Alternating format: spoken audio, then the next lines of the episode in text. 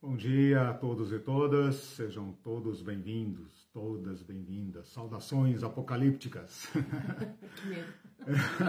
olha, olha o sentido da palavra. É. Pessoal, estamos aqui mais uma vez, depois de uma semana, mais uma semana difícil, tensa, é, perigosa. Nós aqui falando de besta, besta do Apocalipse, experimentando literalmente um governo bestial. Que, que oportunidade nós temos para entender a mensagem do Apocalipse, infelizmente. Bom, nós estamos aqui para dar continuidade ao nosso tema, nós estamos falando de uh, contexto uh, histórico do livro de Apocalipse. Uh, quando nós falamos de contexto, nós estamos falando daquilo que está ao redor do texto. E quando nós abordamos uh, os fatos históricos, nós estamos chamando a atenção para o entorno do livro. Uh, nós temos que sempre lembrar que o texto foi escrito por uma pessoa num determinado lugar e transmitido, enviado para comunidades que também estavam experimentando um certo, uma certa situação, né? Uh, o que nós chamamos de contexto. Uh, quando nós levantamos esses dados, nós temos então uma compreensão melhor do que o texto está dizendo. Então, é, é, esse é o ponto que eu quero chamar a atenção. O texto não é uma ilha, não é um texto fictício, não é um texto é, espiritual no sentido psicográfico. Ele é um texto que tem uma história. E esta história, uma vez uh, abordada, como nós estamos fazendo aqui, ela nos ajuda a compreender melhor. Por exemplo, quando nós pegamos uma mensagem, uma menção a, a Balaão, por exemplo, ele fala ali: vocês seguem a doutrina de Balaão, ou vocês têm aí no meio de vocês Nicolaitas. A gente tem que pensar que situação é esta por trás do texto uh, que está uh, suscitando esse tipo de comentário. Né? Uh, esse comentário do autor do livro se refere a qual situação? Então, é esse levantamento que nós estamos fazendo, não apenas por um exercício meramente intelectual de transmitir datas, dados, nomes e historinhas, mas para ampliar a nossa compreensão do texto. Esse texto deve ter sido muito bem compreendido por aqueles que o receberam uh, em primeira mão, os seus destinatários originais, a nós que estamos aqui há 1900 anos do texto, num mundo completamente diferente, num mundo ocidental, moderno, completamente diferente, uh, nós não temos alternativa a não ser uh, fazer essa reconstrução, essa reconstituição.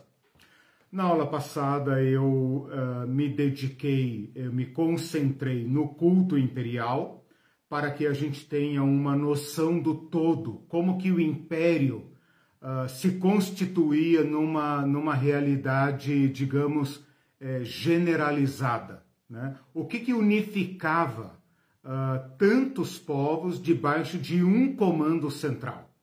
o, o culto ao imperador, essa ideologia imperial tinha, como eu citei aqui de um autor, é, era a cola que mantinha esse grande império uh, unificado. Ou seja, as pessoas, uma vez uh, conquistadas ou, ou, ou assimiladas pelo império, eram convencidas de que o império era uma bênção de Deus, uma bênção dos céus para a sobrevivência deles. Quando, na verdade, nada mais era do que uma máquina de exploração. Mas o império os convencia de que essa era a vontade dos deuses e que eles eram a garantia da vida. Eles eram a garantia da paz, da estabilidade. Quando eles próprios eram os bandidos, eles próprios eram os exploradores. Então, esse contexto da presença do império, um império que se torna, digamos, onipresente, com um imperador estrangeiro, né, para todos esses povos aqui, um imperador estrangeiro que se torna onipresente e afeta todas as áreas da vida do povo, como se ele fosse de fato divino porque toda a sua vida é tocada pela presença desse imperador. Este dado, este contexto, afeta uh, uh, de modo significativo o livro de Apocalipse. Então é por isso que nós levantamos esse dado. E vocês vão me ajudar, é um desafio. nós deveremos manter, e vocês vão me ajudar nisso, e eu vou ajudar vocês, nós deveremos manter isso em mente. Quando nós falarmos da besta, do falso profeta, da Babilônia, da prostituta, que são símbolos, né? são, são é, linguagem simbólica, nós deveremos manter isso em mente. Senão, o que, que acontece? A gente estuda o Apocalipse, esses dados introdutórios, mas quando nós entramos no texto, nós esquecemos tudo isso e mergulhamos num mundo assim meio Alice no País das Maravilhas, ao contrário, né? Alice no País das, dos Terrores, né? Dos terrores do Tim LaHaye. Então, é, a abordagem que eu estou fazendo é um método de interpretação do Apocalipse. Nós temos que manter ao longo de todo o texto, mesmo que ele fale de espíritos, de anjos, de visões extraordinárias, nós teremos que manter em mente esse contexto histórico, ok? Hoje eu vou dar a segunda e última aula sobre contexto histórico, mas eu vou para uma outra abordagem.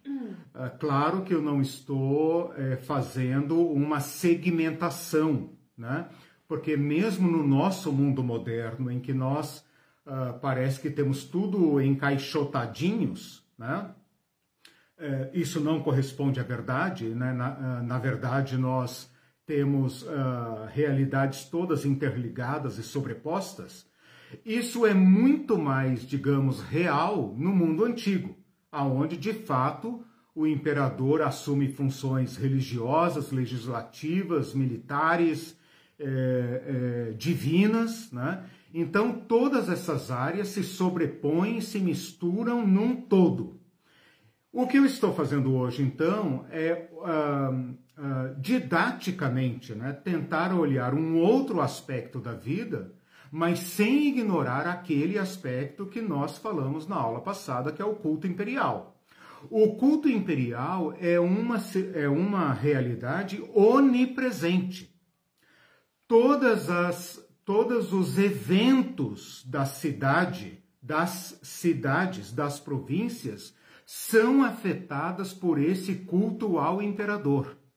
Então, a gente às vezes pensa que o mundo romano é igual ao nosso, apenas mais antigo, que tem segunda-feira, terça-feira, meses e tal. Não! Tudo isso é profundamente afetado pelo culto ao imperador. Né? Aliás, né, é bom lembrar, o nosso mês de julho é um mês dedicado ao Júlio César, pai do Augusto. E o mês de agosto é um mês dedicado a Augusto. Então percebam como ah, o culto ao imperador permeia e interfere todas as áreas da vida. Então esse é, digamos assim, a macro, o macro contexto. Né? E o crente fundamentalista que nasceu em julho? pois é. Nossa, é um pois problema, é. hein? Pois é. Um problema teológico. É, exatamente. Ainda bem que parou por aí, né? Senão a gente teria Nero, Calígula, Não, Domiciano. tem, tem gente né? que implica com esses detalhes, Claro, né? Não claro. fala tal palavra, porque É, é, significa tal. é. Se for isso. fazer isso, nós vamos ter que mudar tudo. É, Até criar uma língua estranha. Opa, quem sabe, né? é. Bom, eh, eu quero hoje então fazer assim uma abordagem um pouco mais localizada, né? e como eu estou tentando expressar aqui, espero estar sendo claro, eu vou fazer um outro recorte, mas esse recorte é fictício, ou seja, ele é meramente didático, é para que a gente ah, ah, feche o foco, né, o nosso foco de análise, em cima de uma outra realidade, ah, de, uma, de um outro aspecto dessa realidade, que é a seguinte. Então, esse hoje é, digamos assim, o tema principal da aula de hoje, que é o conflito uh, entre judeus e cristãos, que é profundamente marcado por um evento uh, central. E esse evento central faz essa aula de hoje comunicar-se com a aula de domingo passado. Esse evento central é a guerra contra Roma, do ano 66 ao ano 70, e a queda de Jerusalém por volta do ano 70. Um, eu, é, eu, eu, acho difícil uh, um, comparar, eu acho difícil usar um termo de comparação para dar a, a ideia correta a vocês do que significa a queda de Jerusalém. É uma tragédia, talvez comparada a Hiroshima e Nagasaki, mas Hiroshima e Nagasaki para nós é uma coisa muito distante, né? Poderia ser até uma ficção, né? É, tirando aí talvez alguém que seja é, oriundo da imigração japonesa ou alguém que tenha lutado na guerra, não sei. Ainda é uma coisa muito distante. Precisaria ser algo como Hiroshima e Nagasaki, mais perto de nós, né? Poderia ser uma tragédia como a queda das Torres Gêmeas em 2001, que de certa forma marcou, é, causou um grande impacto em todos nós. Mas ainda aquela torre gêmea, além de ser longe de nós, ela tem um impacto de mortandade muito pequeno. Né? Ali morreram duas mil, três mil pessoas, está morrendo isso por dia no, no Brasil. Né? Então não chega assim a ser para nós, a, a, além de ser um ataque terrorista contra a maior uh, potência do planeta, não chega a, a causar em nós o horror que foi a queda de Jerusalém. Então, para dar uma, uma breve ideia sobre isso, né, mas você pode carregar de cores e de peso e de tragédia esses dados que eu vou passar agora para vocês. Se você pensar na máquina de guerra que era o Império Romano, desde a Grã-Bretanha até a, a Síria, né, até a, onde é hoje o, Afega, o Afeganistão, a, o Irã, Iraque, né? Esse, esse mundo uh, todo, quase que o mundo todo unificado sob um único governo, essa maior máquina política e bélica do mundo antigo, se a gente pensar nesta, neste poder impossível de enfrentar, nós temos que ver aqui então a grandeza da guerra dos judeus contra Roma eles conseguiram impor uma derrota a Roma. Eles conseguiram tomar Jerusalém e expulsar os militares uh, romanos, as legiões da região. Eles conseguiram estabelecer um governo próprio. É uma coisa tão, tão descomunal. Né? Seria como, por exemplo, Bin Laden não apenas atacar as Torres Gêmeas lá, mas implantar um governo próprio em Nova York. Uma coisa assim impossível. Todos pensavam que Roma iria uh, dar um assopro sobre os judeus e matar a todos. Mas eles conseguiram impor uma derrota continuada ao Império Romano, que durou cerca de uh, sete anos, desde 66 até 70, desde 66 até 73, né? 4 mais 3, 7 anos. Isso, com a queda de Jerusalém aí no meio. A maior vitória romana foi no ano 70, quando derrotou Jerusalém. Depois foram apenas né, é, rebeliões e tal, até massacrar todo mundo. Bom, como eu falei na aula passada, Roma teve que dar uma lição exemplar nesses judeus. Teve que impor uma derrota é, com máxima truculência sobre os judeus. E você tem que se lembrar que os judeus estavam espalhados pelo império todo. Né? Então, tinha que ser uma, um castigo aos, aos judeus exemplar para o império, porque o império não pode tolerar desobediência, não pode tolerar que alguém uh, se insurja, que alguém contradite as regras do Até império. questão de exemplo, né? Exatamente. Esse povo judeu, então, foi violentamente massacrado, fala-se em um milhão de mortes diz que faltou madeira para crucificar os judeus, eles crucificavam de todas as formas, eles mataram de todas as formas. Um povo que se recusava a prestar obediência a César. Vocês podem imaginar que Roma tentou diversas vezes dobrar a rebelião dos judeus, mas não conseguiu a não ser este banho de sangue. Então, essa guerra, claro, pode ser que tenha aqui algum exagero, mas esse dado vem de um historiador uh, judeu chamado Flávio Josefo, que participou pessoalmente da guerra. Então, ele é testemunha uh, ocular e presencial. Ele era um comandante judeu que foi destacado para guardar a Galileia, terra de Jesus e terra dos primeiros cristãos, e perdeu a guerra, passou para o lado romano e do lado romano tentou negociar diplomaticamente com os judeus para se renderem. Como os judeus uh, não aceitaram, José então aderiu completamente aos romanos, terminou seus dias em Roma, uh, viveu pacificamente sob proteção uh, dos, do, dos romanos. O dado vem dele. Dos cerca de 100 mil que foram, que, é, que, aliás, dos judeus que sobreviveram, mais de 100 mil judeus foram reduzidos à escravidão, foram vendidos. Diz que o preço do, dos escravos no mercado chegou a cair dada o aumento da demanda, dado o aumento da demanda. O ouro tirado do templo abasteceu de tal forma o mercado de moeda de Roma que o preço do ouro caiu.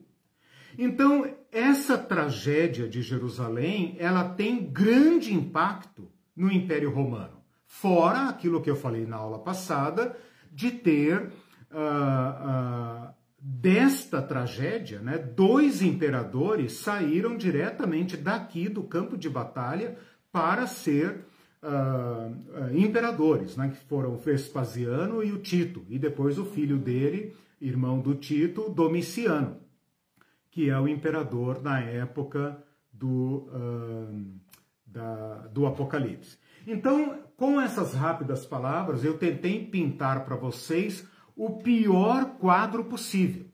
Não pense que porque Jerusalém está lá no interior do império, lá na fronteira do império, foi uma guerrinha de somenos. Não. Foi uma guerra que desafiou o brutal Império Romano e fez o Império Romano envidar esforços extraordinários para uh, debelar aquela crise. Então é isso que a gente tem que ter em mente que o livro de Apocalipse é escrito à sombra desta tragédia. Então é isso que nós temos que ter em mente aqui, né? Que o livro de Apocalipse está debaixo da sombra de uma grande tragédia. Se nós até hoje, né, com esse mundo cheio de tragédias, nós ainda fazemos menção a Hiroshima e Nagasaki, se até hoje nós falamos das Torres Gêmeas ou do genocídio dali, genocídio daqui, depende de onde está o genocídio, né? Por exemplo, o genocídio de Ruanda, né? Genocídio dos armênios, não sei, qualquer tragédia dessa, América Central, esse tipo de coisa. Se até hoje nós fazemos menção, imagina 20 anos depois, né?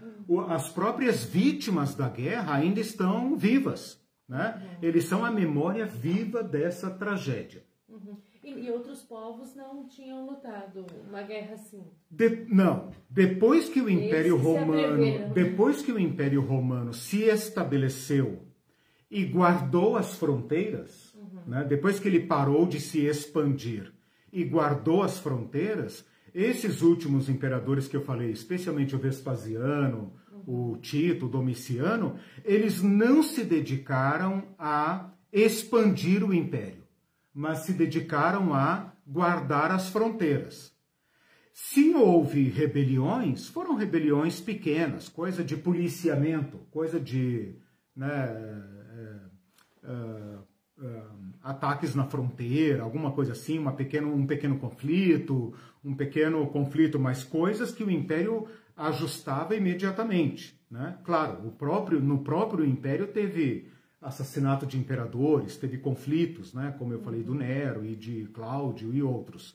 Mas guerra como essa, não. Essa foi, de fato, uh, uma guerra que tem que ser pintadas com cores muito vivas nessa, uh, nesse primeiro século. E uma pra, guerra muito importante. A fé dos judeus deve ter sido uma coisa muito acachapante, né? Tipo, será que eles imaginavam que Deus iria permitir destruição então, do templo e tudo a, isso? Aí é que tá. Foi, foi bom você ter, ter tocado nesse assunto. Agora eu quero trazer o conflito, então, para a sua abordagem interna, é, né? Okay. Me lembra de falar disso, mas eu quero retomar um pouquinho antes, que é o seguinte. Os reis Herodes, eu falo os reis Herodes porque era uma família herodiana que governou os judeus ao longo de todo esse primeiro século, né? A Herodes, Antipas, é, Agripa, todos eles são da família Herodes. Esses Herodes eram amigos muito admirados dos imperadores romanos. A maioria deles uh, tinha uma forte ligação com os imperadores uh, romanos. E esta amizade tinha conquistado para os judeus algumas isenções. Isso vem desde Augusto César, ou seja, o primeiro imperador. Eu vou destacar aqui uh, três, três isenções importantes que você também tem que levar em conta. Não esqueça isso. Eles eram dispensados do serviço militar. As legiões eram formadas de povos conquistados. Então você pode imaginar samaritano, fenício, sírio, eh, qualquer egípcio, qualquer pessoa, né? Eh, era uma honra servir as legiões, era inclusive uma forma de enriquecimento, né? Porque dependendo do teu serviço prestado e tal, você poderia uh, subir na carreira militar, alcançar até uma certa nobreza, um certo cargo político, como Pilatos, por exemplo, ou você poderia receber terras, poderia receber uh, herança dos povos conquistados e enriquecer. Os judeus eram dispensados do serviço militar. Eles conseguiram isso. Então, é, esse era um privilégio concedido pelo império aos uh, judeus. Eles eram também dispensados em grande parte do, da tributação. Né? É claro. Dos judeus ou o privilégio da família? Dos judeus. A família de Herodes, a, a, a, a amizade de Herodes com o imperador conquistou para os judeus, ah, para os judeus. esses privilégios. Okay? ok? E como era um privilégio imperial, nenhum sucessor de César se atreveu a, a suspender esses privilégios. Então eu falei do, do, do alistamento militar, falei da tributação, por exemplo, quando o evangelho fala do imposto do templo, esse imposto do templo era uma fábula de dinheiro. Tem judeu espalhado por todo o império todo esse dinheiro era ah, carreado para Jerusalém com autorização e até proteção do Império Romano. Então você imagina judeus de todo o Império Romano ah, recolhendo esse imposto e colocando esse imposto em caravanas, em caixas e trazendo, né, uma vez por ano para Jerusalém o volume de dinheiro que vinha para Jerusalém. Jerusalém, então, e o templo era nessa época como a caixa forte do tio Patinhas, para quem é antigo vai lembrar, né? Aquele bruta cofre, né? O templo era um lugar de muito dinheiro. E o império não apenas protegia a arrecadação desse dinheiro, como a guarda desse dinheiro no templo. Ninguém nunca se atreveu a tocar nesse dinheiro. Então, os judeus eram em grande parte isentos dos demais impostos. Uhum. E outra isenção muito importante que não pode ser esquecida, eles eram isentos do culto ao imperador. Então você imagina que o Augusto César, que foi aquele primeiro imperador a receber culto, a autorizar o culto à sua pessoa, embora ele mesmo não tenha levado isso muito a sério, imaginem vocês que de todo o Império Romano e todo aquele culto imperial que era a cola que mantinha o Império unido, como nós falamos na aula passada, imagina vocês que tem lá um povinho numa cidade com altos privilégios, né? que não é obrigado a prestar culto ao imperador. E ninguém se atreveu a quebrar esta isenção. Né? O Calígula tentou, mas morreu antes. Eu falei na aula passada que ele mandou colocar uma estátua dele dentro do templo. Uhum. Né? E se não fosse pela, pela diplomacia do governador, que eu não citei o nome na aula passada, mas agora lembrei, o Petrônio, se não fosse a, a, diplomacia, a habilidade desse cara, essa guerra de Calígula teria acontecido 20 anos antes, no mínimo. Né? Uhum. Bom, onde é que eu estava então? Ah, em troca, o que, que eles faziam? Eles ofereciam sacrifícios a Jeová né? E faziam orações diárias ao imperador. Então, o, o máximo que os judeus tinham que fazer era isso. Então eles tinham essas isenções, ok? E isso percorre então todo o século I, tá? Quando estoura a guerra, aí o imperador quebra estas isenções. Os judeus são colocados numa situação dramática. Então a situação agora piora muito para os judeus. Né? É claro que o imperador tem ah, ah, é, um certo cuidado né, em ah, lidar com os judeus, porque os judeus não eram uma província isolada. Né? Os judeus estavam espalhados pelo império inteiro. Então não era de interesse do imperador é, causar uma rebelião generalizada no seu império. Né? mas pelo menos a isenção tributária acabou. Ah, aquele dinheiro que os judeus recolhiam para o seu templo, isento, e para o seu único Deus, agora era obrigado a ser dado para Roma para o culto imperial. Então vocês imaginam o sofrimento que isso causou aos judeus, a humilhação que isso causou. Tipo assim, vocês estão dando trabalho, a gente isso. vai dificultar, vai tirar isso. os privilégios. Exatamente. Uhum. Tiraram os privilégios e reduziram, agora, tiraram eles daquele status privilegiado para uma condição agora é, de aflição, de um ônus extraordinário. Né? Então a situação piorou muito para os judeus. Uh, uh, existem provas de moedas da época que tem uma mulher uh, dominada ou uma mulher chorando, simbolizando Jerusalém. E está escrito uh, Jerusalém capta ou Jerusalém cativa. Então, os, os imperadores romanos colocaram na própria moeda a humilhação dos judeus, né? para que isso circulasse como exemplo por todo o império. Não vou aqui me ater uh, se eles foram obrigados a servir às legiões ou se foram obrigados a prestar culto imperial. Talvez tenha havido aqui um certo cuidado, uma certa prudência do império.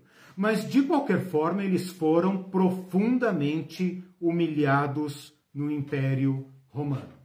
E o culto ao imperador, eles continuaram Então, eu, eu não vou, eu não vou é, é, bater muito nessa tecla, porque eu não tenho dados assim muito concretos, então, de certa forma, não deve ter sido uma situação, digamos, muito grave. Né? Talvez por causa disso que eu falei, como os judeus estavam espalhados por todo o império, uhum. Uh, não era interessante para o imperador, que também não tinha seu lugar muito firme, uhum. né? Uh, mexer com um povo que poderia causar rebeliões generalizadas. Né? Uh, haverá guerras depois, no início do século, uhum. acho que por volta de 103, 105 por aí, tem uma guerra, e depois lá pelo ano 130 e pouco também tem outra guerra. E são uhum. guerras muito é, desagradáveis, digamos assim, para o Império Romano, porque é, você não tem um exército para enfrentar, né? Você tem uma rebelião generalizada de um povo que não se dobra. Então, os romanos, de certa forma, não querem mexer com os judeus. Mas o que eu posso assegurar é que a isenção tributária acabou com requintes de humilhação que é gravar na própria moeda. Se você procurar no Google e tal, Jerusalém capta, provavelmente você vai achar cópia dessas moedas dessa época, com títulos divinos do, do imperador e com a mulher chorando, representando Jerusalém, e escrito Jerusalém é cativa. Né? Acabou Jerusalém, acabou o templo. O fato de o templo ter sido destruído, aí você falou aquela hora, né? Afeta do... a. Afeta profundamente os judeus, porque é uma segunda destruição do uhum. templo. Então, se os judeus esperavam de alguma forma a vinda do Messias ou a restauração do, do, do reino, agora eles sofreram um golpe mortal, porque Jerusalém já tinha sido destruída uma vez. E toda a esperança agora dos judeus estava na vinda do Messias. Para eles, o Messias não tinha vindo, Jesus era um impostor. E agora o templo é totalmente destruído, é uma, é uma destruição, uma derrota pior do que a primeira. Porque na primeira, pelo menos, eles foram simplesmente transplantados para Babilônia e puderam viver vida tranquila lá. Agora não. Agora eles estão sendo, eles viraram agora a, a, o, o, leproso do império, entendeu? O povo repulsivo do império. E né? a gente fica pensando se eles soubessem que Deus iria permitir a destruição do templo, a invasão e tantas uhum. mortes, eles teriam encampado. É, Realmente, é muito... engraçado você ver que eles têm muita fé que Sim, isso não vai total, acontecer. Né? Total, não passa pela cabeça deles que é, isso iria acontecer. Mas Jesus tinha falado, né? Uhum. Vejam esse templo, não ficará aqui pedra sobre pedra que não seja derrubado. Uhum. Bom, então eu já coloquei duas peças aqui no tabuleiro. Coloquei a, a tragédia da destruição de Jerusalém e né, a, a, a carneficina, o genocídio que foi esta, esta uh, derrota. E já coloquei também o impacto que isso teve para os judeus. Uhum. Agora eu vou colocar então a terceira peça do tá. quebra-cabeça para uh, dizer como isso toca o Apocalipse. Porque se você não entender uh, o impacto dessa tragédia no Apocalipse, o, o, a tragédia dos judeus e essa terceira peça que eu vou falar agora, que é o conflito entre judeus e cristãos, dificilmente você vai entender o Apocalipse. É, hum. Enquanto isso, antes de você falar uhum. essa terceira peça, peça para o pessoal é, curtir e compartilhar. Nós só estamos com três compartilhamentos para aumentar o alcance, né? Um conteúdo, um conteúdo gratuito que a gente pede pessoal, conta com a, o envolvimento é, das pessoas que assistem. Toma uma aguinha aí antes de eu ir em frente, é, com, é, compartilhe esse vídeo clique lá no, no gostei e também aproveite para fazer a inscrição no ah, é canal é, Teologia Pé no Chão. Você tem o um endereço aí? Você tem como colocar o um endereço no. Uhum. A Irene vai colocar. Não deixem de é, se inscrever no canal, tá? E divulgar, né? É, e divulgar, chamar seus amigos e tal. Por quê? Todo esse material é gratuito não é gratuito para mim, né? eu invisto nisso aqui. Mas ele será oferecido gratuito e algumas pessoas já me perguntaram, tá, mas no canal você vai vender alguma coisa? Não, é. não estou vendendo absolutamente nada. Aliás, estou colocando diversos cursos antigos lá no canal, né? Para oferecer ao povo de Deus é, formação de qualidade, ok? Então me ajudem divulgando uh, e se inscrevendo no canal. Às vezes você não está acostumado com o YouTube, não sabe como funciona, vai lá, vê, acha legal, assiste uma aula, mas é necessário que você se inscreva lá, tá? Para que quanto ma, maior o número de inscrições, mais o canal é oferecido, mais ele é divulgado, ok? Bom, vamos à terceira peça então. A terceira peça, meus irmãos, é a seguinte: é que nós temos que lembrar que o cristianismo, isso que nós chamamos de cristianismo, era nada mais, nada menos, aos olhos do Império Romano e, de certa forma, até aos olhos dos judeus e aos olhos do, dos próprios cristãos, de certa forma, uma seita judaica. Então prestem bem atenção nisso. Eu vou pegar aqui o primeiro século e vou colocar a. Vou fazer uma pequena análise de como essa relação entre judeus e cristãos uh, se deu antes da guerra e depois da guerra. Tá? Antes da guerra, vamos pegar aqui esses 40 anos da morte de Jesus até a queda de Jerusalém, do ano 30 ao ano 70. Você pode ter uma ideia uh, do, de como era a relação entre judeus e cristãos uh, pelo livro de Atos. No livro de Atos, você vê que Paulo é um judeu que sai da igreja de Jerusalém, né, vai para a igreja de Antioquia, aonde tem uma mescla de judeus e gentios, e a partir de Antioquia ele faz as suas missões, primeiro na Ásia Menor, onde nós estamos, né? Na Galácia, em Éfeso e tal. Ah, e depois ele entra na Europa, passa a Macedônia e ajuda-nos, ele vai para Filipos, Tessalônica, Corinto, vai até Roma, né? Mas você percebe muito claramente que o primeiro ponto de contato de Paulo com a, a, o, os povos, com as, as províncias, é através dos judeus. Por quê? Porque os judeus estão organizados em sinagogas, em comunidades por todo o império. Então, aos olhos do império, aos olhos das autoridades, os cristãos e os judeus são a mesma coisa. Você vê um exemplo aqui em Atos 18, não precisa abrir, mas em Atos 18, versículo 12, Paulo está em Corinto, ele está indo na sinagoga, ele conversa lá e tal, e eles uh, criam um problema. Paulo, ele chega numa sinagoga, ele divide a sinagoga, né? Ele prega um sábado, outro sábado, outro sábado, dali a pouco os judeus já querem matá-lo e outros querem segui-lo, né? Uhum. Aí o que, que Paulo fez lá em Corinto? Abriu uma casa do lado da sinagoga. Pô, sacanagem, né? Abriu uma igreja do lado da igreja ali, né? Para acolher os judeus que deixaram de ir na sinagoga e passaram a frequentar a casa do, não me lembro lá o nome, mas é a casa de um de um irmão da sinagoga. Ainda levou o líder da sinagoga para a igreja dele. Né? Então, é, exatamente. Aí ele, é, os judeus tal, fazem aquela ruaça, pega os caras e tal, leva lá na, na, na frente do procônsul, da autoridade romana. E esse, essa autoridade romana fala assim, ó, oh, judeus, por favor, Mas isso é uma questão. Exato, essa é uma questão interna de vocês. Isso tem a ver com a lei de vocês.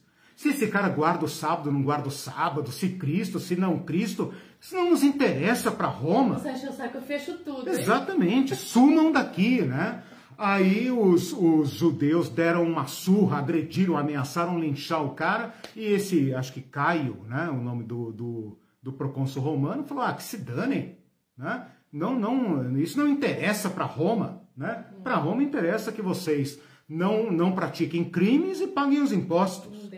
Então ali é um exemplo de que você uh, você tem um testemunho externo de como a sociedade via os cristãos.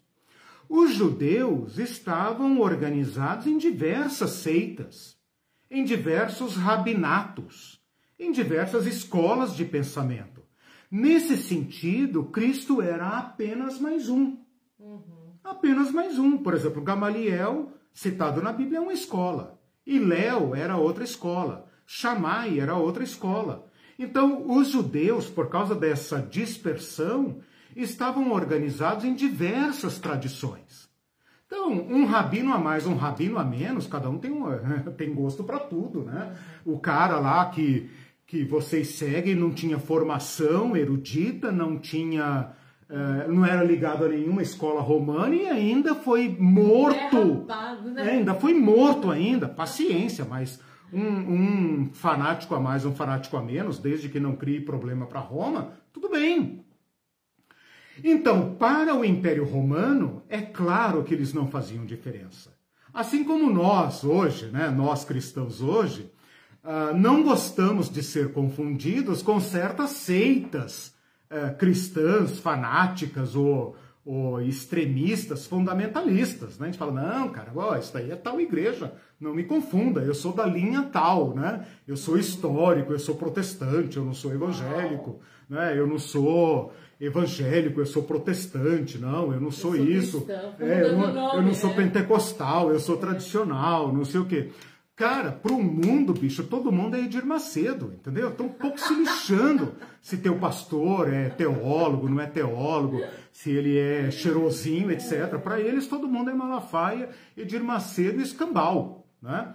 Então era mais ou menos essa a situação aqui no Império Romano. Deu para entender? Sim, você citou. Isso era uma vantagem. É, Atos 18, 12, para dar um exemplo de hum. como o povo. De como as autoridades viam a diferença entre judeus e cristãos. Tá? Agora, essa é uma questão importante. Porque os próprios, uh, os próprios uh, cristãos ainda eram em grande parte judeus ainda se circuncidavam, ainda iam ao templo. Veja que eu estou falando ainda antes do ano 70. Vão ao templo. Paulo é preso quando foi fazer o que no templo? Oferecer oferta, pagar voto. Então, os judeus de Jerusalém e os judeus convertidos iam ao templo. De certa forma, eles eram judeus. Uhum. Eles não saíram todos da sinagoga. Eles eram judeus. Né? Essa tensão vai aumentando com o tempo. Então, Jesus não fundou uma igreja em Atos 2. Jesus deu uma nova compreensão do Antigo Testamento. Né?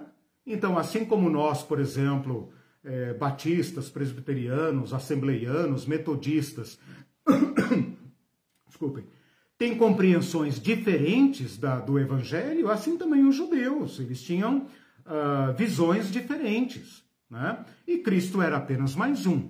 Bom, o que eu quero que vocês entendam aqui é o seguinte: os cristãos usufruíram os privilégios dos judeus. Então, se os uh, cristãos passavam assim por vista grossa como judeus aos olhos do império, até o império entender as especificidades dos cristãos, os era cristãos usufruíram uhum. desses privilégios. Pra ou seja. Era a religião dos judeus. Exato, exato. E é tipo, ah, não mexe com esse povo, deixa esse povo aí e tal. Então, assim, os cristãos não tiveram grandes problemas com culto ao imperador, não tiveram grandes problemas com as legiões romanas, não tiveram problemas com tributação. À medida, ou na medida em que a, uh, os gentios vão se convertendo, isso vai gerando problema, porque o cara é centurião, se converte. E aí? Ser militar é, romano é prestar culto a César, é carregar a imagem de César, é fazer voto de lealdade a César. Então aí os problemas começam. Mas até isso chegar ao conhecimento de Roma vai demorar um pouco. Então, os cristãos, até o ano 70, usufruem dos privilégios dos judeus, uhum. ok? Em grande parte é isso. Os conflitos são aqueles conflitos internos, conflitos doutrinários. Então, por exemplo, o apóstolo Paulo, ele é preso por uma questão interna dos judeus, ele cai nas mãos do, do governador romano, das autoridades romanas, como Festo, né? Como está lá no, no, no, em Atos, no final de Atos, capítulo 27, 26, por ali. Uh, e ele, ele gera um problema para as autoridades, porque por um lado ele é judeu e cometeu um crime judeu, não, não interessa para Roma.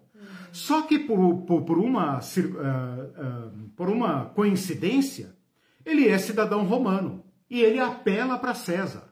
E como cidadão romano, ele tem direito de apelar para César. Então ele cria um problema, ele cria ali um jogo de empurra-empurra. Tipo, o que a gente faz com esse cara? Né? Se entregá-lo para os judeus é uma questão interna, vão matar o cara. Mas o cara é cidadão romano, não pode. Né? Se a gente entregar um cidadão romano à morte, nós vamos ter problema. Então a gente não sabe nem o que fazer. Como é que a gente escreve uma culpa para esse cara? Né? Bom, joga para lá, joga para cá, joga para lá, joga para cá. Paulo vai para é enviado para Roma, né? E o livro de Atos termina com Paulo numa prisão domiciliar, tratado com tratado com urbanidade numa prisão domiciliar e aproveitando para pregar o evangelho que Paulo não é bobo nem nada, né? aproveitando para pregar o evangelho até para os guardas romanos. Né? Ele é inocentado dessa acusação e depois vai ser preso de novo numa outra situação, ok? Então, depois que Paulo vai ser preso. Então, esse é o problema antes da queda de Jerusalém. Quando estoura a guerra, eu falei isso na aula passada, os cristãos saem de Jerusalém diz quando estoura, jamais no final, quando é da destruição do templo mesmo. Já a guerra de 66 a 73. Sim, mas estoura mesmo, que agrava, porque você falou que eles usufruem dos privilégios até anos 70. Isso. Então foi... Até a guerra, melhor dizer, não até anos 70, até a guerra. Até a guerra, né? ah, tá. Até a guerra. Né? Então em 66 já começa a mudar a coisa. Não, não, é, vamos com calma aqui, porque as coisas vão acontecendo, né? É uma realidade assim. É, é, é, isso que eu falei eu tô, eu tô tentando isolar uma situação que está dentro de um todo, né? Uhum.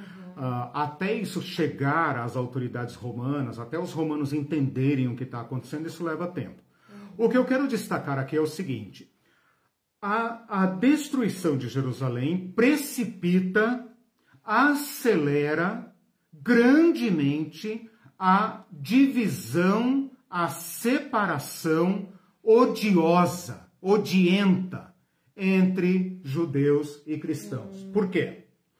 Porque os cristãos saem de Jerusalém antes da guerra, todos os cristãos saem, isso está registrado na história, todos os cristãos saem de Jerusalém e fogem para uma outra cidade. Eles fazem isso em obediência a Jesus Cristo, que disse: Quando vocês virem Jerusalém cercada de exércitos, fujam.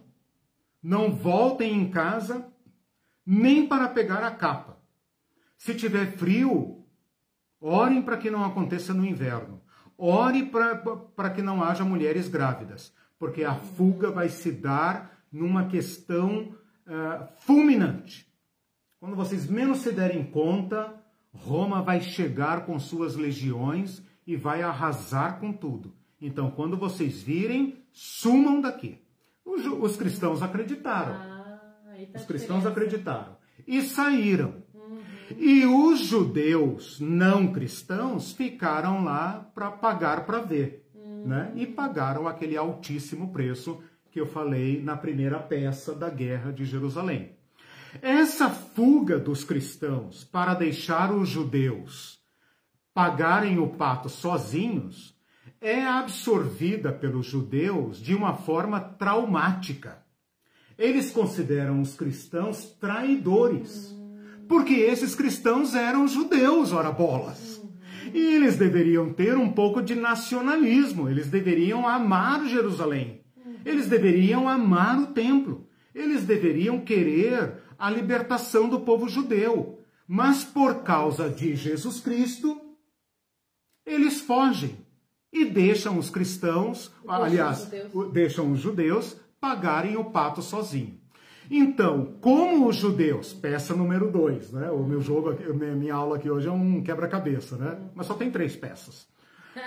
Como a peça 2 eu falei da tragédia dos judeus, você imagina agora judeus espalhados por todo o império, submetidos a uma violenta humilhação, quando não submetidos à própria escravidão, ver cristãos judeus ou cristãos não judeus que escaparam da tragédia. Então aqui houve uma, ainda internamente, uma profunda separação. Aqui vai acontecer uma coisa que é uma reação judaica, mas que vai causar um profundo impacto na vida dos cristãos, que é a seguinte: expulsão da sinagoga. Jesus tinha falado isso. Eles vos expulsarão da sinagoga. Isso já tinha começado a acontecer desde o princípio. Uh, me parece que João capítulo 9, naquela questão do, do cego, a cura do cego de nascença, os pais do cego não se comprometem, dizendo, ah, pergunta para ele, eu não vou falar nada, porque as autoridades haviam ameaçado expulsar da sinagoga uh, aqueles que professassem a fé em Jesus Cristo. Uhum. Em todos os, todas as regiões para onde eles Isso, foram. isso foi aumentando. Uhum. Isso foi aumentando, aumentando, aumentando. Na medida em que vai havendo essa separação, esse conflito, uhum. e Paulo é o grande responsável por isso, né? Na medida em que vai havendo esta, esta separação gradual, né? Agora, como eu falei, isso é precipitado, isso é acelerado, esse movimento de separação, né? não há mais conciliação entre judeus e cristãos. Ah, começa a haver, então, agora uma, uma formal expulsão da sinagoga.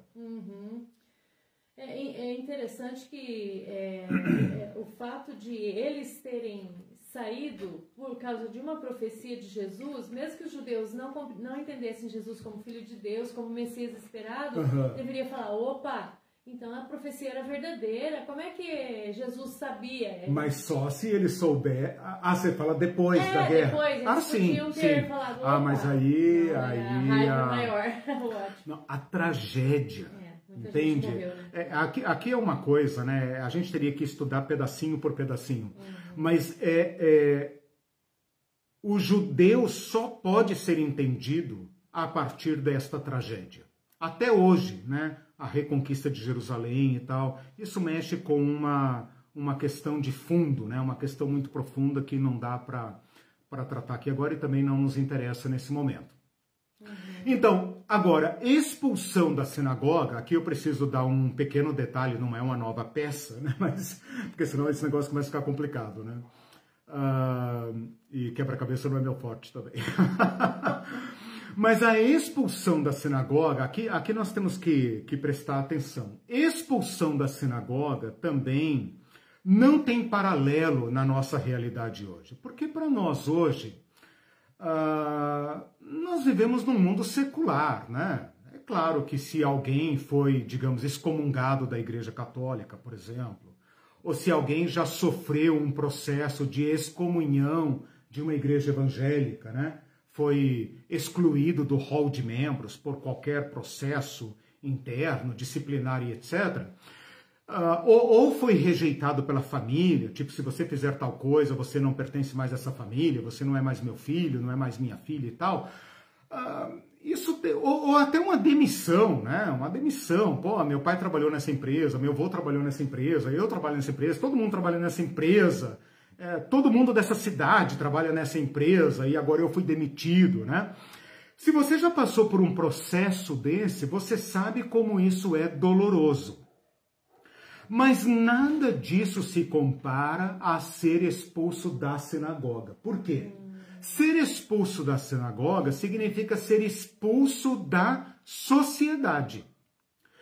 Uh, eu não tenho como comparar esta realidade com nada parecido hoje. Né? Eu citei aqui diversos exemplos, né? Ser expulso de uma igreja, ser expulso da família, ser demitido. Nada disso tem grau de comparação, né?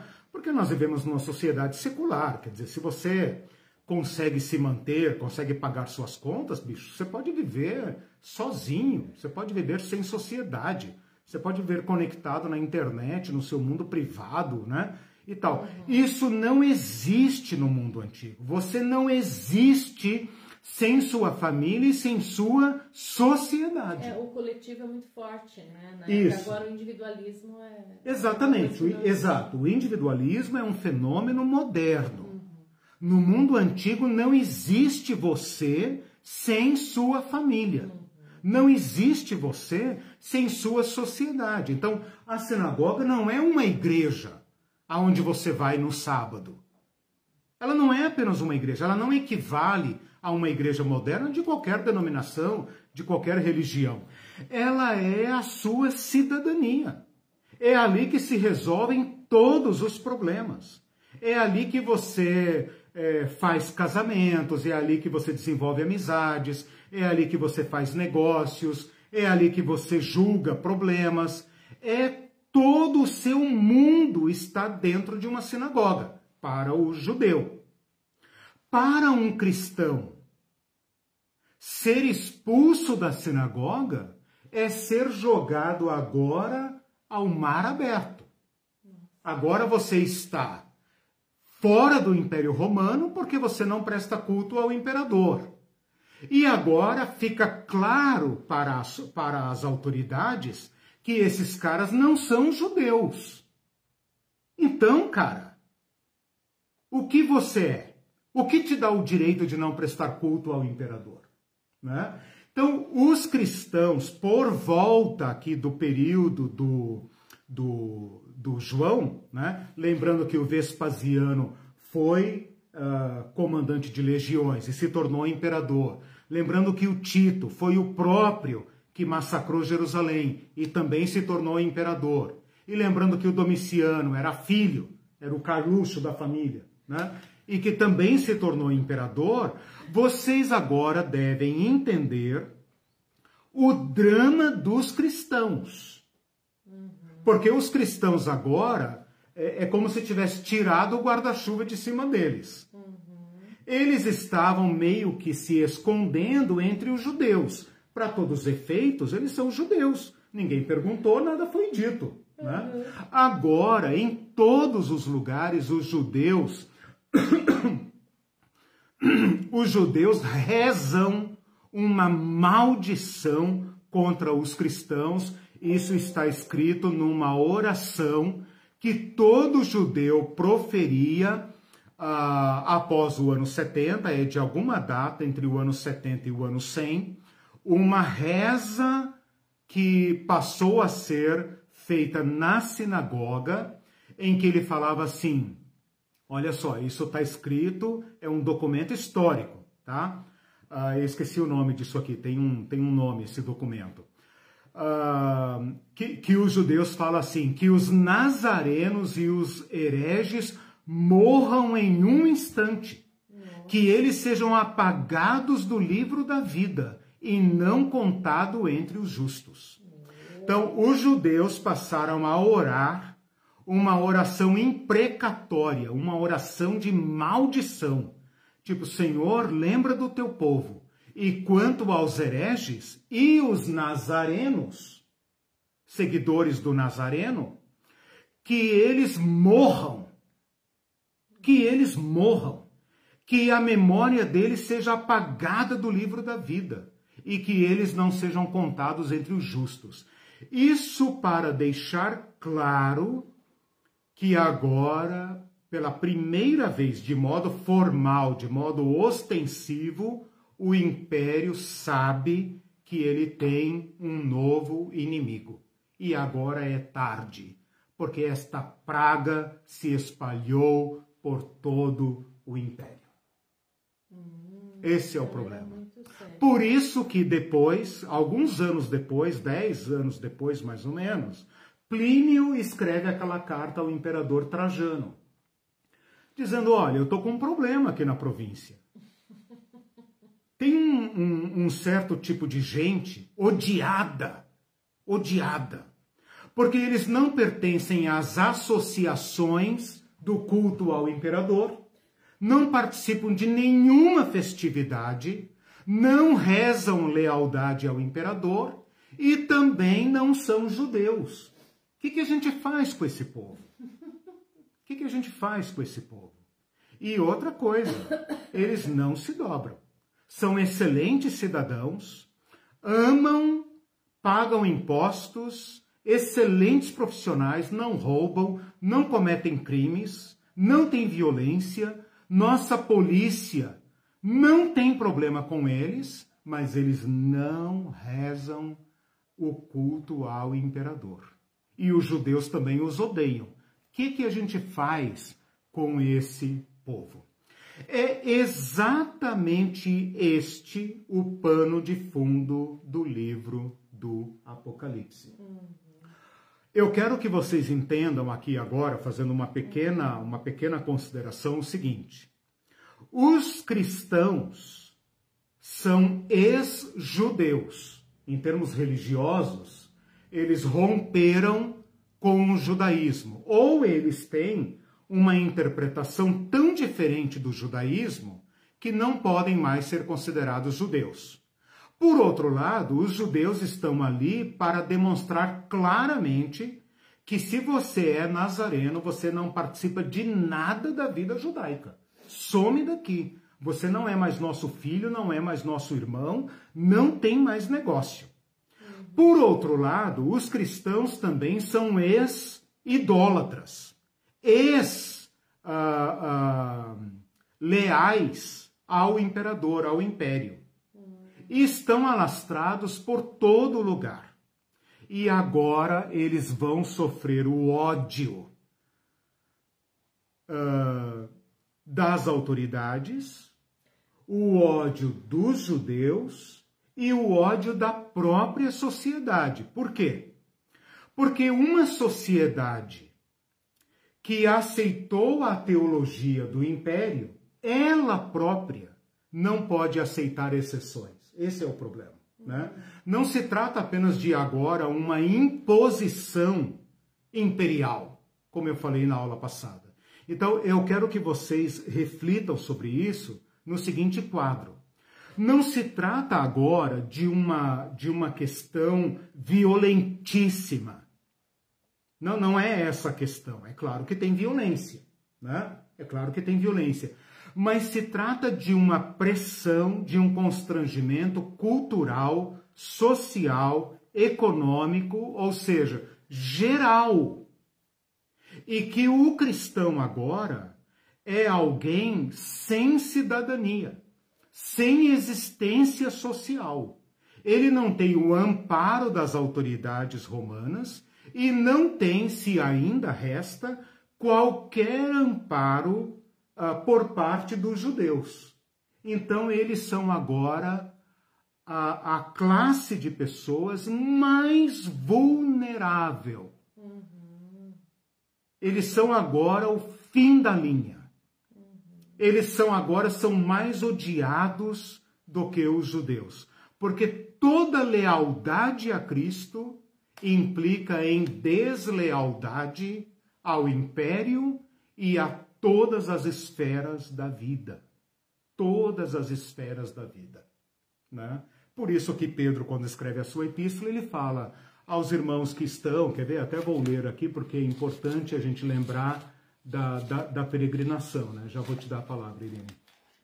A primeira epístola de Pedro, ele fala assim: Pedro, apóstolo de Jesus Cristo, aos eleitos, que são forasteiros da dispersão no Ponto, Galácia, Capadócia, Ásia e Bitínia. Esses são os cristãos, né? dispersos. Não dá nem para escrever uma carta só agora. Tem que escrever cartas circulares, né? porque eles, eles estão escondidos nas grutas, na, nas vilas, nos empregos mais sujos, mais baixos, ou então são cristãos secretos, eles não têm direito a existir. Então, com esses dados, eu quero completar o pano de fundo, claro que muito brevemente, do contexto que está por trás do texto do Apocalipse. E como eu falei no início, não podemos esquecer esses dados. Se a gente esquecer esses dados, a gente vai decolar. Vai falhar na interpretação é, depois. E a nossa interpretação aqui é pé no chão. Então, veja se você quer pisar nesse chão, né? O chão aonde você não tem direito a existir. Você não tem amparo legal nenhum, né?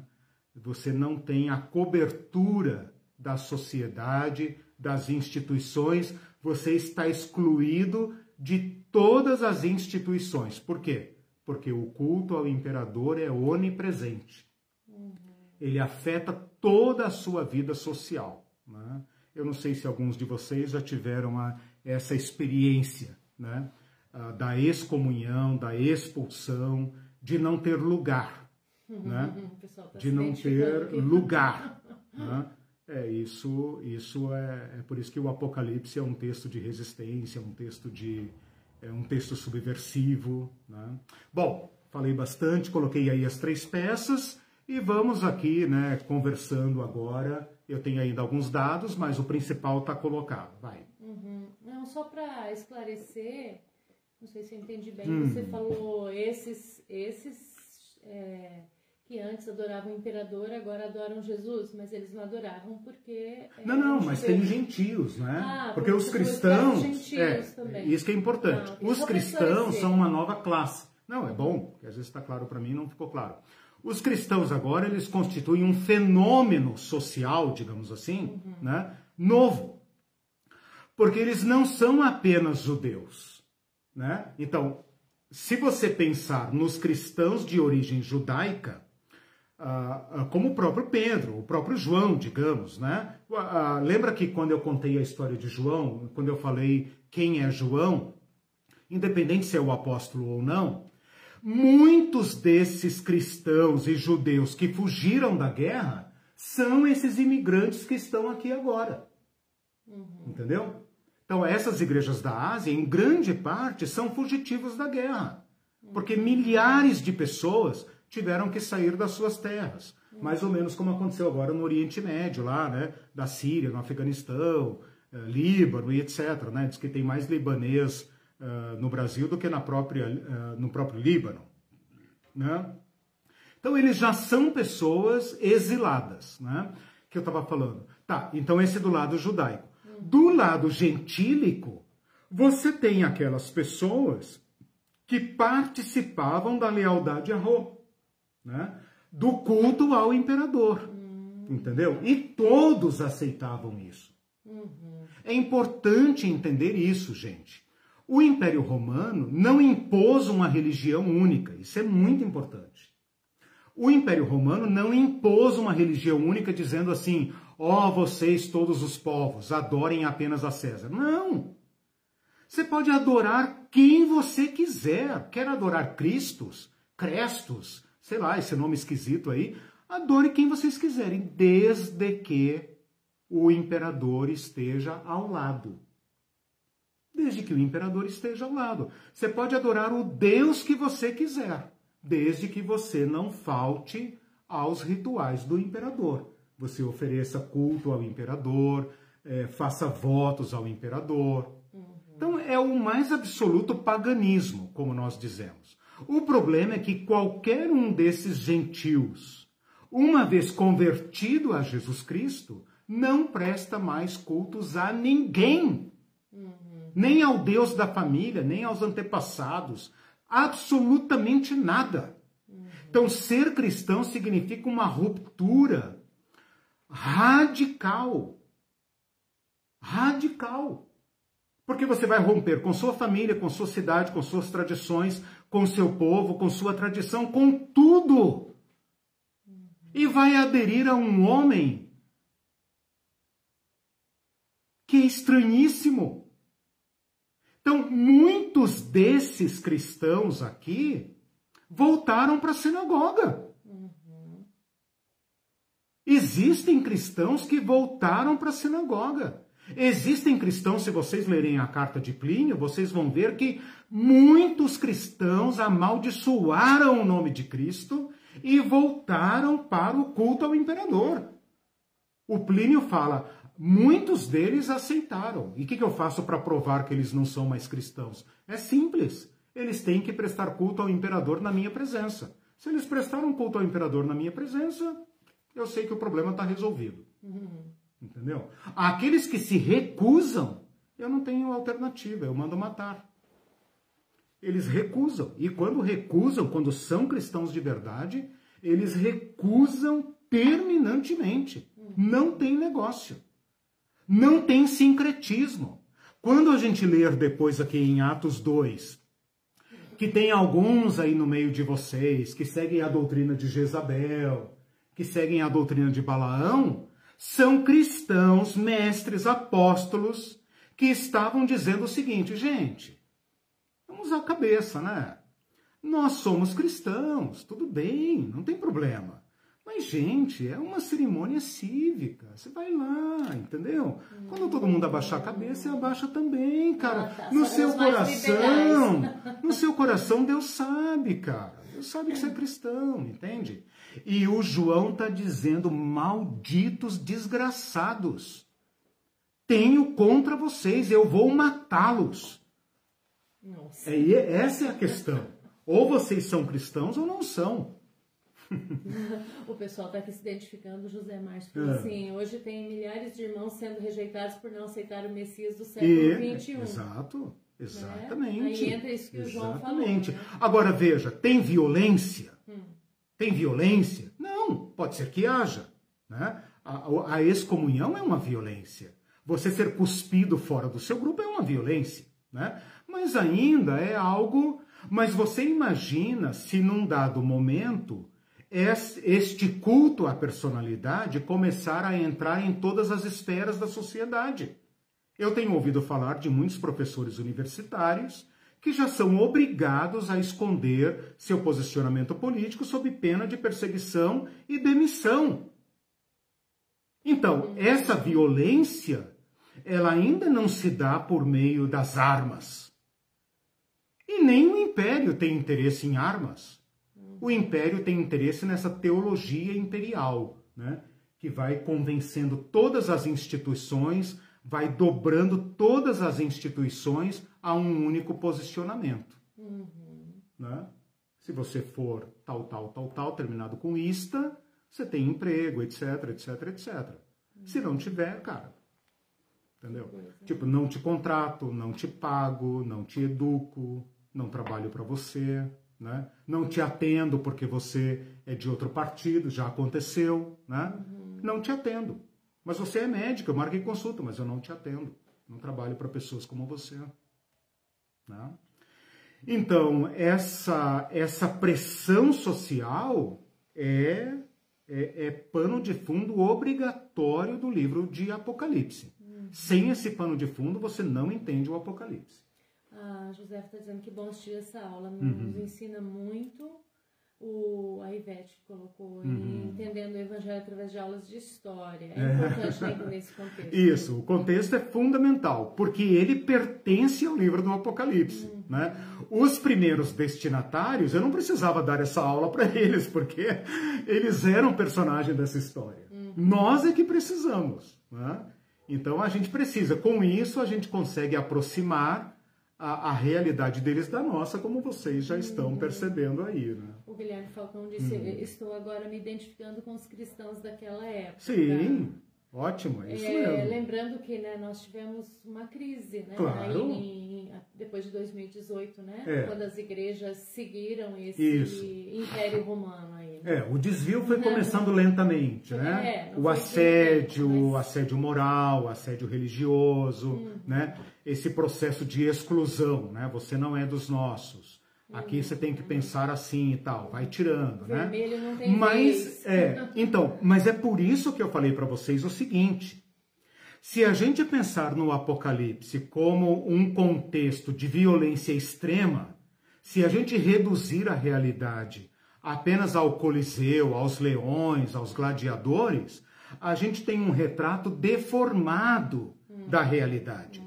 Por isso que eu estou fazendo questão de fotografar, digamos, a situação num nível mais cultural, moral, econômico, as implicações econômicas, sociais, culturais, de morar, por exemplo, numa cidade de Éfeso, aonde tem um templo e uma estátua ao imperador.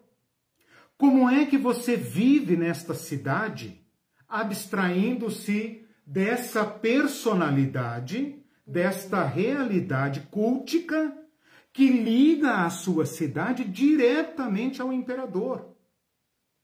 Eu fico pensando aqui, por exemplo, no Brasil, né?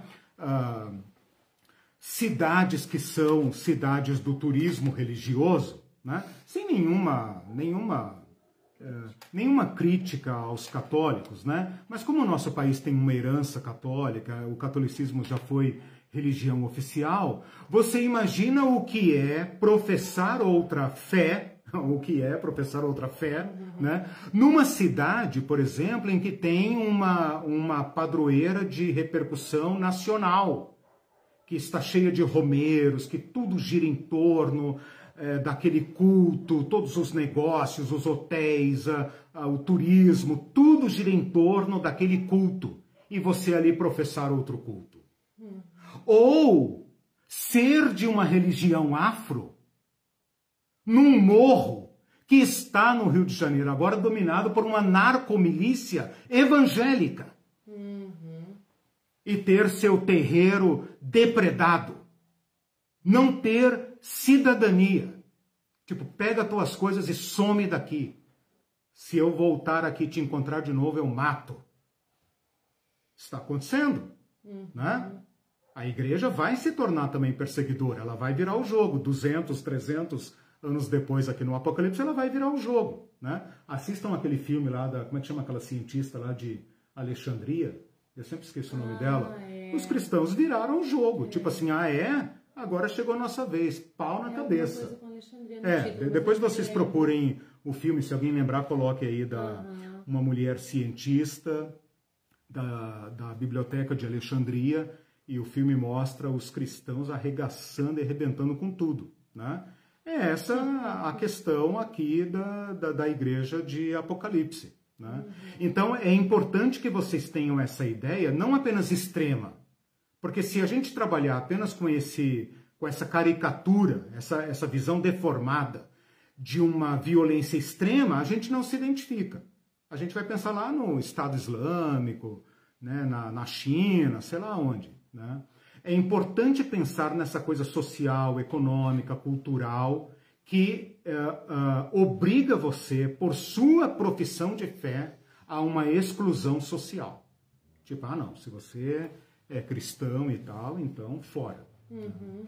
A mãe do Sérgio Buco está dizendo aí, Ponina, hum. graças a Deus que mudou o entendimento do povo cristão pelo verdadeiro conhecimento através da palavra de Deus. E é. ele está agradecendo por Legal. ter ela aqui, ah. participando de uma aula, recebendo uma visão contextualizada do mundo Apocalipse, não mais alienada Isso. do chão da nossa realidade. Né? Exato. O Apocalipse tem que ser colocado o pé no chão para que ele possa falar a nós, né? Uhum. Porque aqui fala, uh, uh, quem tem ouvidos ouça o que o Espírito de Deus diz, uhum. né? Então, é, esse nosso né, exercício aqui Sim. é para abrir nossos ouvidos, é, porque nós precisamos. É, né? Exatamente. O Osés disse que aula maravilhosa, esclarecimento profundo. Legal. E a Rosana fez um comentário bem interessante, hum. que ela disse, acho que você citou alguma uhum. palavra estranheza, esquisitice do Nazareno. Ela disse, eu quero toda a estranheza e esquisitice do Nazareno. Isso. Eu acolho, uhum. a amo e a sigo contra essa normalidade, Isso. entre essas bestial que domina os nossos Isso. dias. Então a gente pode fazer Isso. um paralelo com o que está acontecendo hoje. Né? Podemos? Né? Esse paralelo, porque o, aí você vê motociata, uhum. tá escrito, tá certo que eu li que não, é, não são as igrejas evangélicas, viu, Sim. gente, que estão por trás. Não, é algumas. um evangélico Sim. que, lá, que mora em São Paulo, lá, é. um empresário que decidiu é. É, financiar e até sortear uma moto e fazendo até uma coisa boa, é um pedindo ensaio. um quilo de alimento. Exato. É um ensaio. É um ensaio, é, e, é a abertura do abismo. Isso, né? mas aí o que aparece nos cards é, tem um nome, é Acelera com Cristo até, né? Então, é um, a igreja merece ser colocada claro. junto nessa. No mínimo ela ficou está, silente, né? É, ela está no mínimo apoiando, se calou. Né? Exatamente. Então, essa normalidade que a, a Rosana falou aqui uhum. é o que está acontecendo. Está sendo Sim. tido como normalidade. A gente tem chamado uhum. até de universo paralelo, né? Uhum. Porque as narrativas são mudadas, uhum. invertidas e uhum. tudo isso tudo que você fala é invertido. Ah, não é você que está vendo a realidade, é uhum. nós que estamos é. vendo aqui. Então, está é, é, sendo colocado uhum. como normalidade. Quem é. não está aceitando, né? Claro que é a gente que mais faz barulho, não é a maioria uhum. da população, né? Sim. Mas a igreja está envolvida. Mas é a é propaganda, fato, né? né? A, a propaganda. está envolvida. É. Então, essa normalidade nós também, viu, Rosana? É, deixa-me falar. a estranheza. É, exato. Nós estamos tendo uma oportunidade, uma é. oportunidade de renovar nossa lealdade a Cristo. Uhum. Eu queria falar uma coisa sobre isso que a Rosana, né? É. A Rosana e isso que a Irene comentou, que é a seguinte: esse império é, é ele é transcendente, ele é onipresente, como eu disse no início, especialmente por causa da sua teologia. Ele tem uma teologia que é a, a, a, o nível mais profundo de dominação do ser humano, que convence você de uma realidade uh, que, a olho nu, seria violento.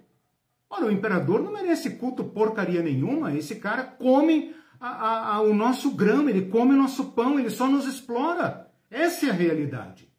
Mas você tem uma teologia, ou ideologia se quiser, mas eu estou chamando de teologia, porque é uma ideologia religiosa, que faz a ponte entre esta uh, estrutura de dominação e todas as pessoas.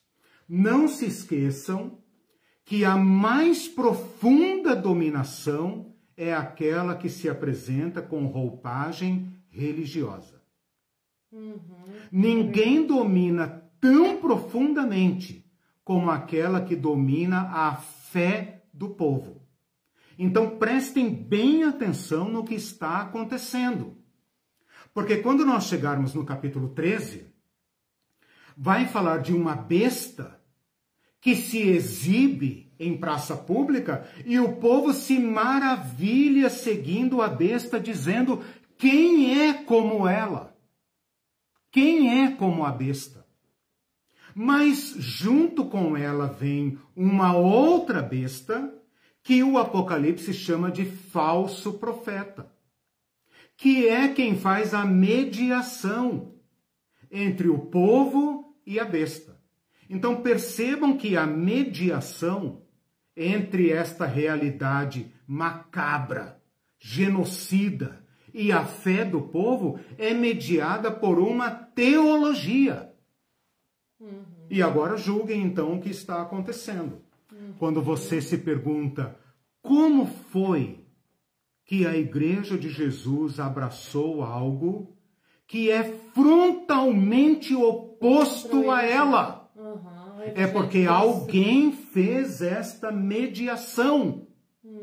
Alguém usou o mais profundo domínio, que é o domínio da fé, que faz a pessoa agir por convicções contra ela mesma e dizer para si própria: Isso é bom. E graças a Deus por esse governo. Porque o culto ao imperador não foi imposto violentamente. Uhum. Ele foi aderido voluntariamente. Então prestem atenção nisso. Uhum. A besta não deu um golpe de estado. estado. Ela chegou lá pelas mãos e pela teologia que convenceu as pessoas de que isso é bom. Uhum. Pela Pax Romana. Pela Pax Romana. E essa, né? Esse governo sem corrupção que é, está aí. Eu só queria né? lembrar daí isso que você falou, esse domínio da fé, é, o mini curso da, de quem não assistiu, quem estiver hum. assistindo a aula e não assistiu. Tem um é... mini curso de quatro aulas lá no canal, aqui nessa página né, do, do Facebook, mas também lá no, também canal, no canal, chamado Teologia do Domínio, que eu proponho. Quatro aulas só. Eu proponho como sendo parte desta teologia. Que convenceu grande parte da Igreja de Cristo a fazer pacto com a besta. E isso, se você ler Apocalipse 13, você vai ver que só se dá por uma mediação religiosa. Significa dizer que nossos púlpitos, nossas faculdades de teologia, os, o, aquilo que você falou, é, a Irene falou agora há pouco, não se trata de uma maioria mas se trata daqueles centros de pensamento. Entende? Não significa dizer que 80, 90% da igreja fez pacto com a besta. Não.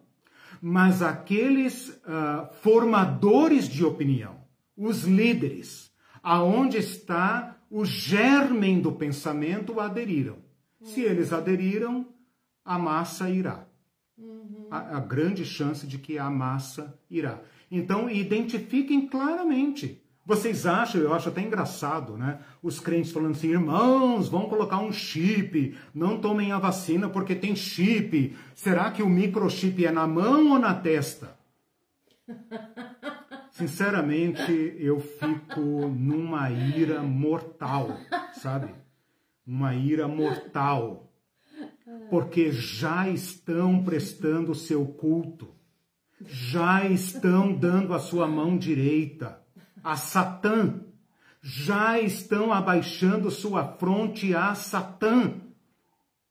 E com medo da vacina, porque a vacina contém chip, ou porque vão implantar uma, um mini transistor na sua cabeça, ou, ou um chip do tamanho de um grão de arroz e tal. Né? Cuidado, irmãos, não deixem, irmãos. Não deixem. Tem até né? um vídeo, né, que eles implantam. Ah, isso. cara, vem tudo dessa porcaria, dessa teologia maldita, né?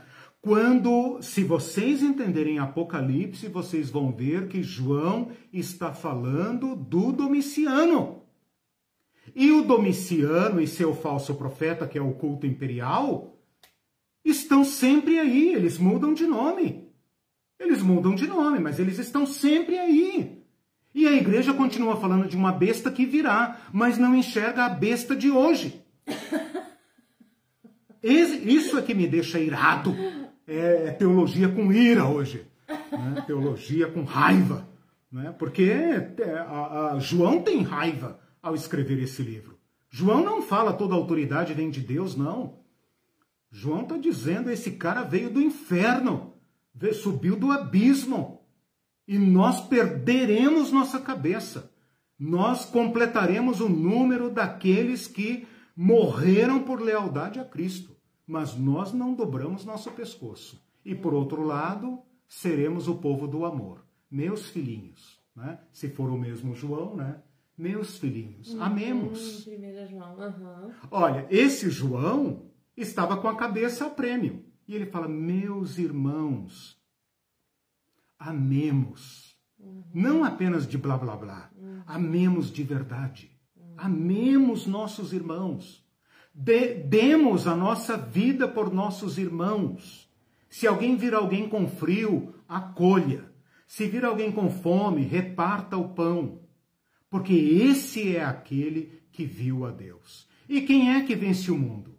Senão a nossa fé, a nossa fé no Cristo. Cara, isso é revolucionário demais da conta. Todas as outras revoluções são fichinha perto da revolução do Apocalipse. Você não tem mais conteúdo, eu posso ler os comentários? Pode ir lendo, pode ir lendo. Eu vou, eu vou comentando e tal. Quando eu colocar a lição lá, vocês vão ver que eu fiz uma análise mais profunda, mas eu já estou satisfeito com essas três peças, né? Eu vou apenas dialogando aí com... Tá o, o pastor Falcão disse, é. no exemplo prático atual, postei no Facebook criticando o Bozo por estar sem máscara e com o carro cheio Isso. de crianças. Fui massacrado por alguns Isso. chamados cristãos. Claro. E logo no dia seguinte faleceu minha irmã de Covid-19. Sentimos muito, pastor Falcão.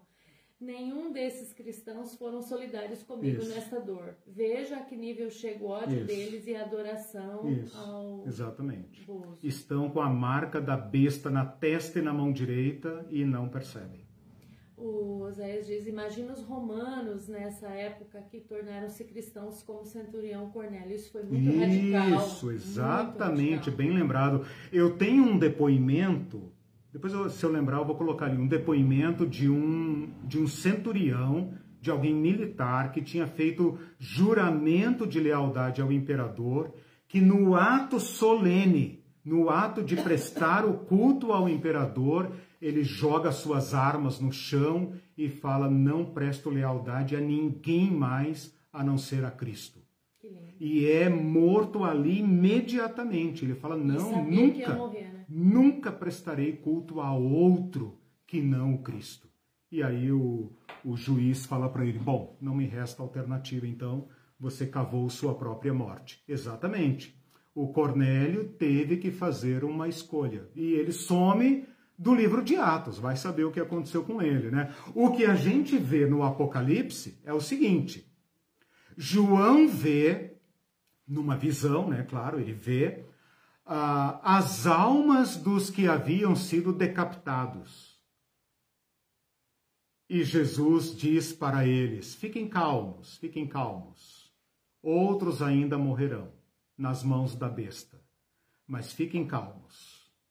Cristo reina, né? Cristo governa.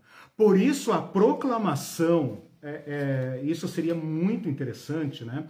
Ah, quando João fala aqui, aquele que nos ama e pelo seu sangue nos libertou dos nossos pecados e nos constituiu reino e sacerdotes para o seu Deus e Pai, ele está falando para a escória da escória da escória, dizendo: Nós somos amados. Nós somos é amados. E perante Ele, nós é que somos o reino e os sacerdotes. Porque o reino aqui era do imperador e o sacerdote era do cara que mandava no culto ao imperador, o nobre, o asiarca, asiarca, né? Por isso que a gente E ele está dizendo o contexto, isso, profundidade do isso. Ele, não entende, ele comprou por seu sangue. E então nós, se tivermos que derramar sangue, mas nós afirmaremos um reino no qual todos são iguais. Nós não prestaremos culto a ninguém. Brasil acima de todos é o cacete. Não prestaremos culto à pátria. Não prestaremos culto ao mercado. Não prestaremos culto àqueles que são contra a vida. Porque Jesus morreu para que nós tenhamos vida, para que todos tenham vida. Então nós não prestaremos culto à morte. A ninguém que seja favorável à morte. Não prestaremos culto. Nós preferiremos morrer, se necessário for, para que outros vivam. Quem, quem consegue controlar isso? Né? Por isso que eu falei, essa é a revolução radical, a revolução de Jesus. Né? Você pode me matar, mas eu não me dobro.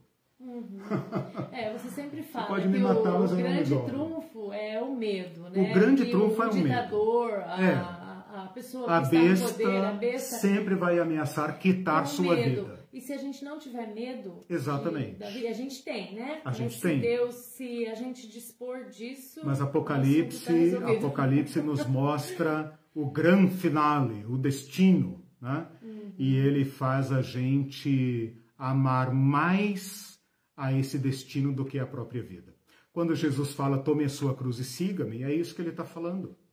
É, isso que a besta pode ontem. fazer? É? Ah, é a cruz é o máximo que a besta tem para te para te coagir?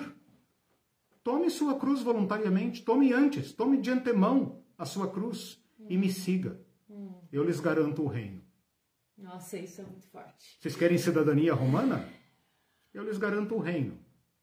Quem vencer, ao vencedor, né? Agora faz sentido, né? Uhum. Ao vencedor, eu lhe darei a vida. Ao vencedor, eu lhe darei.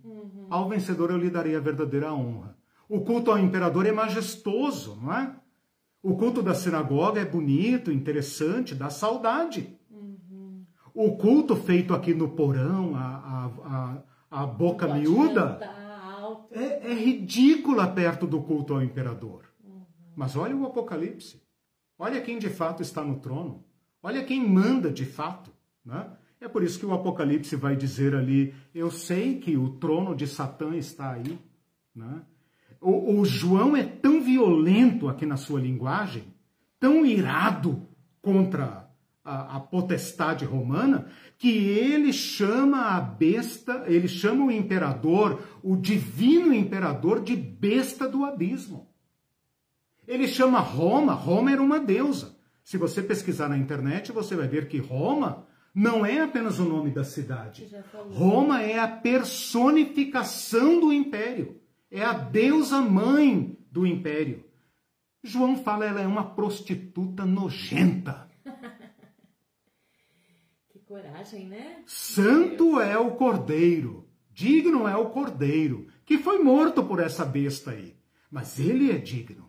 Ele é o digno, o santo, o glorioso. Ele tem o domínio. Roma é uma prostituta nojenta. Ela bebe sangue, ela bebe sangue, nós não. Nós participamos da vida. Né? Então, o Apocalipse, meus irmãos, se nós o colocarmos no seu leito normal, o Espírito vai dizer muitas coisas à igreja e eu espero que nós tenhamos ouvidos para ouvir.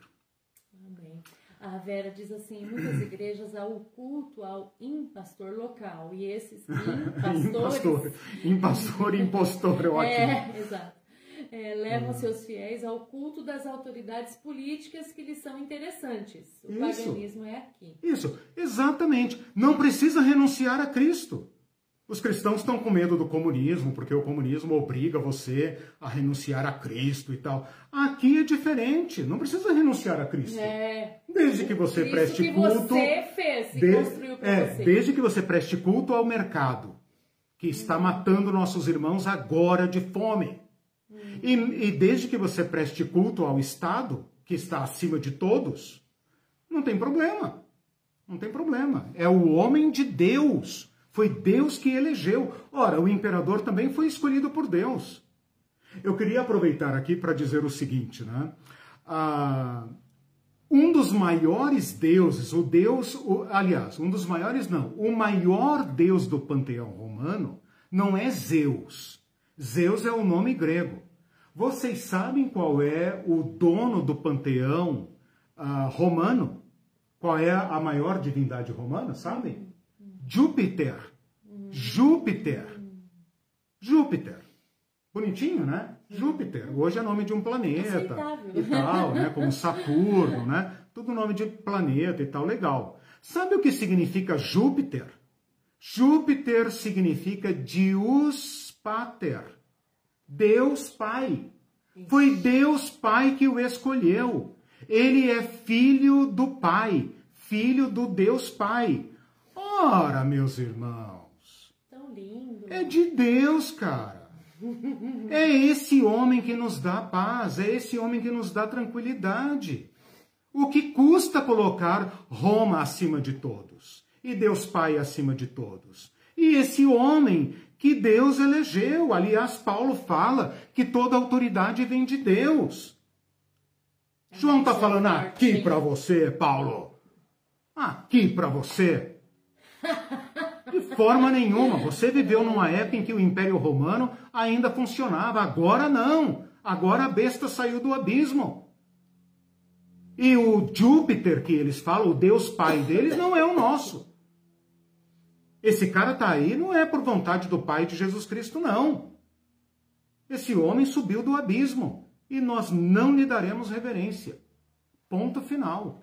Um dia você tem que falar mais sobre ah, isso. precisamos e falar. sobre Daé César, que é de César, Sim. vai ser bem esclarecedor. É, senão a besta decora um versículo mal e mal e os crentes acham Exatamente. que ele é o homem de Deus. Exatamente. A, a Vera ainda disse assim: esses que temem o chip se esquecem que já tem o chip na mão direita do celular. Claro. Com o WhatsApp. Daí, daí para pior, você foi até bondosa em falar disso, né? É. Mas eu acho que é muito mais fundo do que isso, irmãos, porque agora o nosso culto à besta é invisível. Uhum. O que aconteceu no Apocalipse é, é, é coisa assim do jardim de infância. Porque você tem que ir na praça, lá tem um monumento, e você bate continência, faz uma reverência, confessa o nome do imperador, etc. É uma coisa é, infantil. O problema hoje que eu estou estudando agora, espero trazer isso para vocês mais para frente, é que hoje, onde está o César? Onde está exatamente o culto? Ele é invisibilizado ele é invisibilizado. Você nem percebe que está prestando culto, uhum. mas está. Uhum. Está prestando culto. Acha que é Jesus Cristo que decide os passos da sua vida? Não é. É o mercado. É a pátria. É o dólar. Exato. Então, o culto já está sendo prestado. Jesus nos falou que nós não poderíamos servir a outros deuses. Ele não falou do culto ao imperador. Ele poderia ter falado. Ele falou de Mamon. Ora, se Mamon não governa hoje, não é o grande Deus deste século, quem é então? E todos nós estamos recebendo uma teologia deste Deus. E nós temos teologias que fazem a ponte entre essa idolatria e essa potestade. E nós nem percebemos. Então a Vera foi até bondosa quando ela fala: ah, é o chip do celular e tal. Eu estou pensando numa coisa, Vera, que já está tão, tão entranhada em nós uhum, que, que, nós não vemos mais. Uhum. Mas o culto está a todo vapor. Uhum. Milhões de pessoas estão morrendo por causa desse Deus. Uhum. E nós prestamos Exatamente, culto a esse Deus. Deus.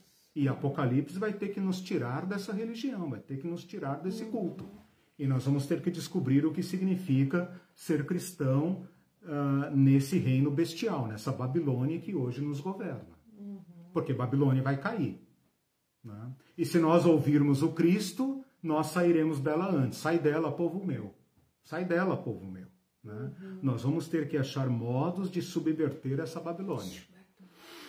O, o o José Márcio, precisamos terminar. Tá. Acho que vai ficar José Márcio para outra. Ah. Ele diz assim: então o Apocalipse está sendo cumprido na atualidade. Muitos Sempre está. Estão esperando o cumprimento do resgate para reinar com Cristo. Ótimo, ótimo. Perfeito, José Márcio. Foi para isso que eu gastei aqui seis ou sete aulas falando sobre a história da interpretação do Apocalipse.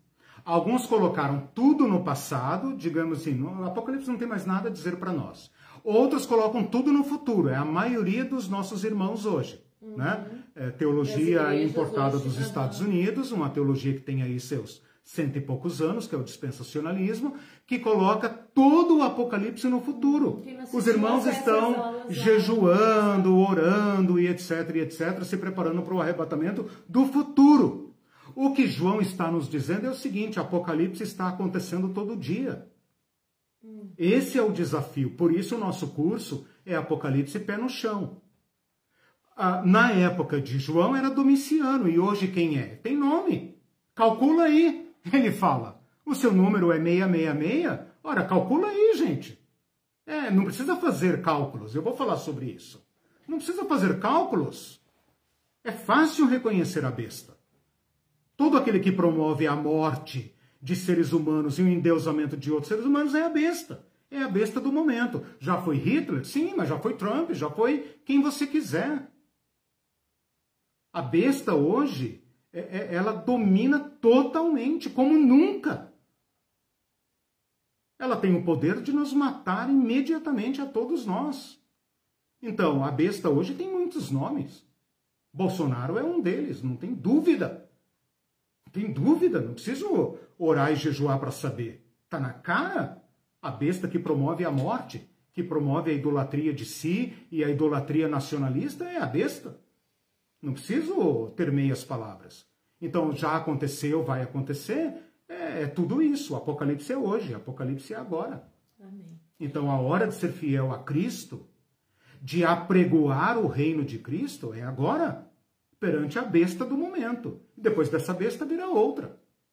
É assim que funciona. Uhum. Fica esperando um específico. Né? Exato, né? fiquem aí. A besta essa, agradece. Essa teologia. A besta manda lembranças, ela agradece que você pense que é só no futuro. Não digo você, claro, mas que os cristãos pensem que é no futuro, que vai vir um chip do tamanho de um grão de arroz. Tem toneladas de site na internet com essa baboseira.